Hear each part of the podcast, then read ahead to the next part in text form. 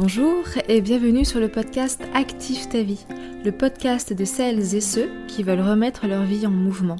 Je m'appelle Julie, je suis coach et mentor en développement personnel et mon travail c'est de t'accompagner à avoir une vie plus à ton image, à savoir rebondir aux épreuves de cette dernière et pouvoir avancer avec force et confiance vers ta vie idéale. Avant tout, n'hésite pas à nous retrouver sur Instagram sur le compte Active ta vie et si tu aimes ce podcast, n'hésite pas à mettre 5 étoiles et à t'abonner.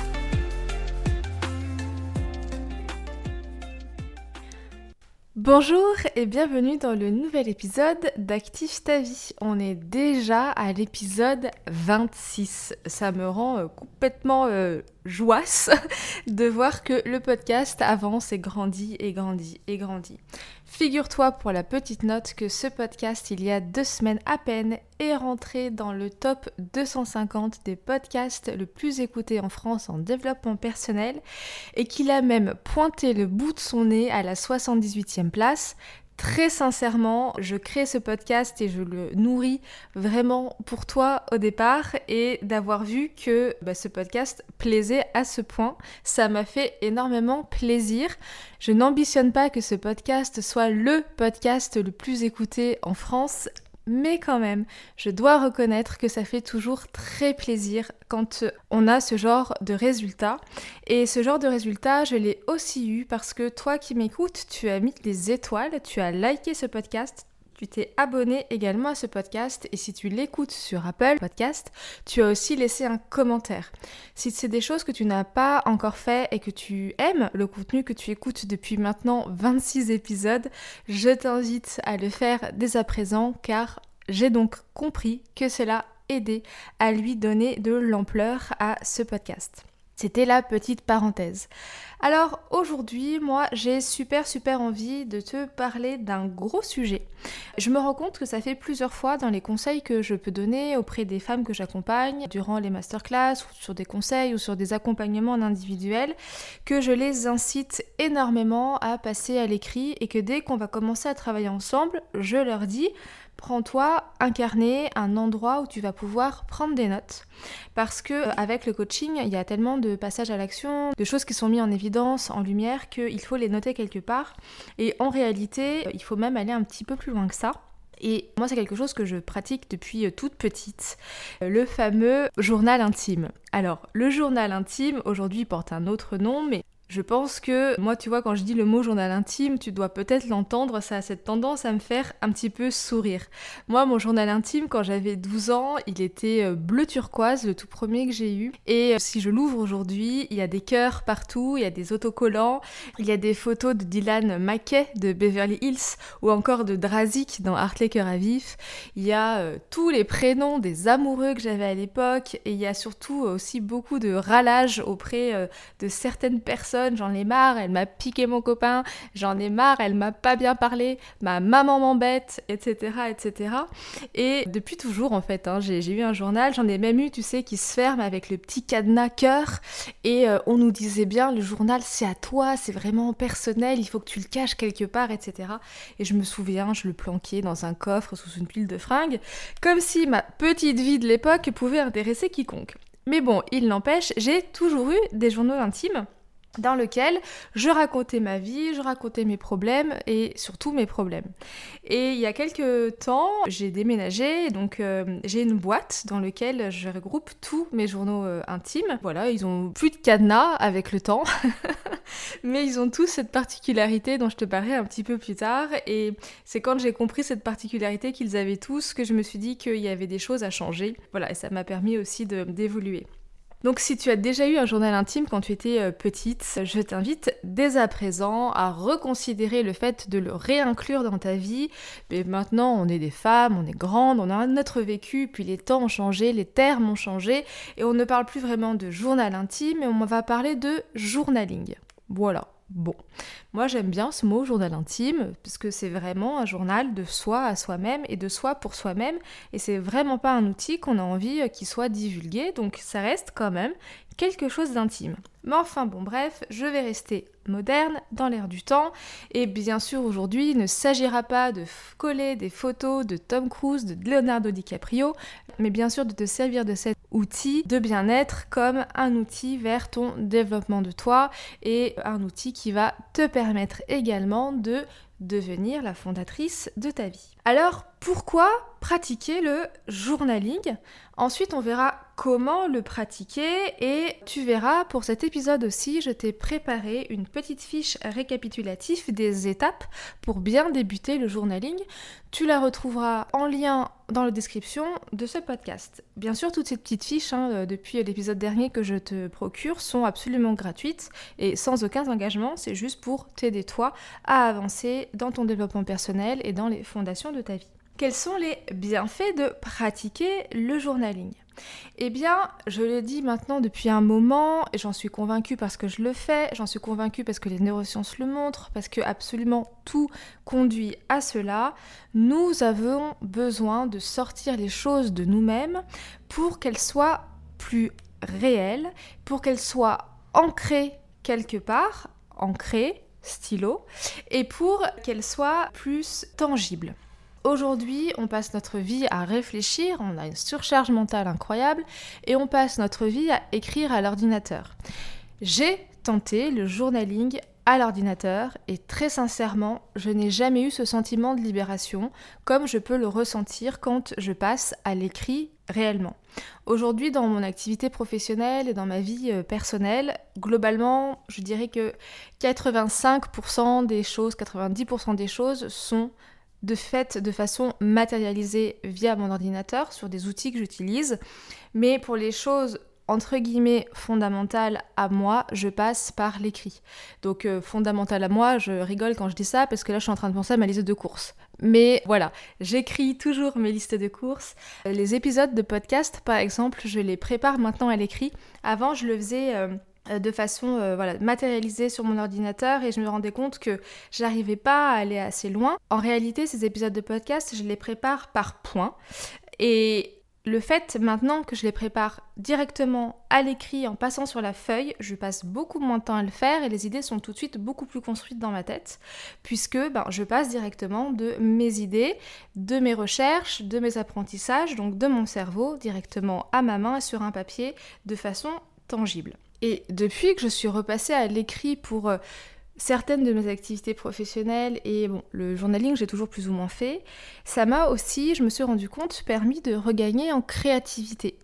Je trouve que les écrans c'est génial, mais que ça bloque un petit peu la créativité et je crois que ça aussi c'est un petit peu prouvé. Enfin bon bref, ça c'est pas ma spécialité. Donc les bienfaits du journaling, lesquels sont-ils? Eh bien les voici, les voilà. Le journaling, déjà, je te l'ai déjà un petit peu dit, ça va permettre de te libérer l'esprit. On est court-circuité d'informations, on est euh, vraiment englué parfois dans notre quotidien, on ne sait plus quoi penser et on a besoin de se libérer cette fameuse charge mentale. Donc tu peux le faire avec des to-do list, euh, tu peux le faire en faisant des listes de courses, mais tu peux surtout le faire en écrivant, en prenant du temps pour toi, pour te libérer l'esprit et donc l'autre bienfait de pouvoir faire du journaling, de pratiquer le journaling régulièrement, ça va réduire ta charge mentale. Tu vas sortir de toi certaines joies, certaines douleurs, certaines peines, certaines envies, certains projets, certaines volontés, certains espoirs. Et le fait de tout pouvoir sortir fait que ça te laisse un peu plus de place dans ton cerveau. Un autre bienfait du journaling, ça va te permettre de faire le point sur ta journée, sur ta semaine, sur ton mois, de faire vraiment le point de façon euh, très factuelle, et j'en reparlerai tout à l'heure. Ça va aussi pouvoir te permettre de tout lâcher. Comme je te disais avant, on parlait d'un journal intime. C'est quelque chose, c'est un endroit de sécurité dans lequel tu vas pouvoir tout dire. C'est quelque chose dans lequel tu vas pouvoir dire que tu en as marre, pouvoir même parler de certaines personnes de façon réelle, comme si tu leur parlais réellement. Et c'est des choses que tu ne ferais pas dans la vraie vie, parce que tu n'as pas forcément envie de te fâcher avec ces personnes-là. Mais en fait, tu vas vraiment pouvoir tout sortir sans aucune retenue, sans te limiter. Et ça, c'est aussi quelque chose qui est très très important. Tu vas pouvoir te lâcher à 100% sans retenue. Et ça, vraiment, ça fait beaucoup de bien. Le journaling, ça va aussi te permettre de pouvoir construire certaines de tes pensées. Tu sais, quand c'est un petit peu confus là-dedans, que tu sais pas trop où tu vas, ben, le fait de l'écrire, le fait d'écrire, encore et écrire, ça va te permettre donc de lâcher, et quand tu vas te relire, ben, de construire finalement peut-être un chemin, une pensée, quelque chose de beaucoup plus abouti et donc te permettre de pouvoir reprendre une bonne direction, de savoir où tu vas. Et ça va aussi du coup te permettre, quand tu fais le journaling très souvent, de garder des traces de ta vie. Et là, je reviens sur un exemple très personnel qui reprend un petit peu les trois dernières choses que je viens de dire. Un jour, je me suis amusée à relire les 3-4 derniers journaux que j'avais écrits et je me suis aperçue que pendant 3-4 journaux qui sont euh, vraiment sur des moments de vie différents, à l'époque, j'écrivais pas forcément tous les jours, j'écrivais vraiment pas période. Je pouvais écrire 3 mois d'affilée, puis 3 mois sans rien, etc. J'avais pris l'habitude d'écrire quand ça n'allait pas bien. Et je me suis rendu compte que sur ces journaux intimes, ce qui revenait systématiquement, mais vraiment systématiquement, c'était mon rapport aux relations amoureuses. Ma relation que je vivais à l'époque, et je tournais en boucle littéralement, et à chaque fois qu'il y avait une nouvelle relation, donc il y avait un nouveau prénom sur ce journal intime, eh bien c'était systématiquement ou globalement systématiquement les mêmes pensées, le même cheminement de pensée et bah, le même résultat, les mêmes attentes qui n'étaient pas atteintes, etc. Et en relisant, je me suis dit, mais oh là là là là, mais j'ai passé combien de temps à écrire, à penser et à ruminer la même chose? Et tu vois, de pouvoir garder ces traces écrites, ça m'a permis en fait de me rendre compte qu'il était temps que je ne lise plus ça. Et le but du jeu maintenant pour moi, c'est dans quelques années, quand je lirai mes journaux intimes, c'est qu'il y ait de la place pour autre chose dans ma tête, dans mes pensées que juste ces relations. Et puis, avoir un journal intime, pratiquer le journaling, c'est aussi te consacrer du temps pour toi et, du temps pour prendre soin de toi. Et ça, c'est vraiment quelque chose sur lequel je tiens également à attirer ton attention. C'est très important d'avoir tous les jours dans ta journée un moment pour toi. C'est bien sûr l'endroit idéal pour pratiquer la gratitude. Si tu ne sais pas la pratiquer, je t'invite à écouter l'épisode de la semaine dernière, l'épisode numéro 25, dans lequel j'explique pourquoi il est si fondamental de pratiquer la gratitude. Et puis, euh, le journaling, ça te permet aussi de mettre en place des conseils que tu peux entendre à droite à gauche de noter des notes. Par exemple, si tu écoutes mon podcast, tu sais qu'à chaque épisode, je te délivre beaucoup de contenu. Et peut-être que parfois, tu te dis, oh là là, faut que je le note, euh, ah, ça a l'air bien, va falloir que j'y revienne plus tard, etc. Et eh bien d'avoir un endroit, donc ton cahier de journal intime ou ton cahier de coaching, mais du coup là on parle du journaling, d'avoir un endroit sur ce journaling de il faut que je revienne dessus plus tard, ça c'est intéressant, c'est une question à laquelle il faudrait éventuellement que je réponde. Donc ça peut être ce journal du coup que tu vas tenir vraiment un outil du quotidien que tu peux transporter avec toi ou garder dans un endroit qui te soit propre. Évidemment, quand on parle de journal intime, il y a tout de suite cette idée de il ne faut pas que l'autre le voit. Et ça, c'est une évidence. C'est vraiment un outil qui est là euh, que pour toi. Garde-le dans un endroit où tu sais qu'il y a que toi qui y aura accès. Ça reste super important. Bon, a priori, euh, si tu es dans une relation avec euh, ton conjoint ou ta compagne euh, qui soit saine, il n'y a pas de raison que cette personne aille fouiller, mais il faut quand même protéger son intimité, c'est très important. Et comme tout, te mettre au journaling au départ, ça va, si tu n'es pas habitué à ça, ça va te demander un effort. Il n'y a aucune réussite, il n'y a aucun avancement sans efforts. Ça va te demander un effort, ça veut dire que ça va te demander de trouver un temps dans ta journée pour le faire et de passer à l'action mais encore une fois, plus tu vas le pratiquer, plus tu vas le faire, plus ce sera facile de le faire. Et puis, euh, bah, plus tu y verras aussi plus clair sur comment tu as envie de le construire. Il n'y a pas vraiment de bonne méthode ou de mauvaise méthode. Moi, je vais te parler de comment je vois les choses. Et puis, malgré tout, il y a quand même des étapes, on va dire, grosso modo à respecter. Et c'est pour ça que je t'ai préparé cette petite fiche sur les étapes pour bien débuter le journaling que tu retrouveras en description de l'épisode. Déjà, quel outil vas-tu utiliser? Bon alors là c'est très simple, hein. on a dit qu'on passait à l'écrit, donc tu vas prendre ton stylo préféré, la couleur que tu souhaites, et puis un cahier dans lequel tu vas écrire. Donc il y a plein de journaux qui existent aujourd'hui, euh, certainement que tu connais le bullet journal, qui est euh, vraiment un super outil d'organisation, et donc euh, tu as, depuis que le bullet a explosé, beaucoup beaucoup de cahiers qui sont sortis, plutôt très jolis, que tu trouveras dans n'importe quelle librairie pour pouvoir écrire. Donc tu as les cahiers lignés, les cahiers à points, les cahiers à carreaux, bref, peu importe, choisis un cahier, un journal, un support que tu auras envie de lire, que tu auras envie d'ouvrir et qui te fera plaisir à voir. Moi, le mien, je l'ai sous les yeux, il n'est pas très grand. J'aime bien les petits cahiers, mais vraiment, euh, même les formats, je crois que ça doit être un A6 que j'ai. Et dessus, il y a un toucan avec une couverture un peu jungle derrière. Il a été euh, relié à la main et je l'ai acheté cet été durant l'une de mes aventures euh, en van. Je l'ai vu, j'ai eu un coup de cœur. En plus, à l'intérieur, il est ligné. Moi, j'adore quand c'est ligné à l'intérieur. Et j'écris dessus depuis. Il faut que ce soit quelque chose qui te fasse plaisir à ouvrir et à lire. Moi, ça m'est déjà arrivé d'acheter des cahiers, de commencer à écrire dessus et de me rendre compte que j'aimais pas les textures de la page, elles étaient trop épaisses ou trop fines. Et en fait, j'avais essayé avec des points, mais ça me correspondait pas. Donc, c'est super important de choisir vraiment cet outil qui te plaît.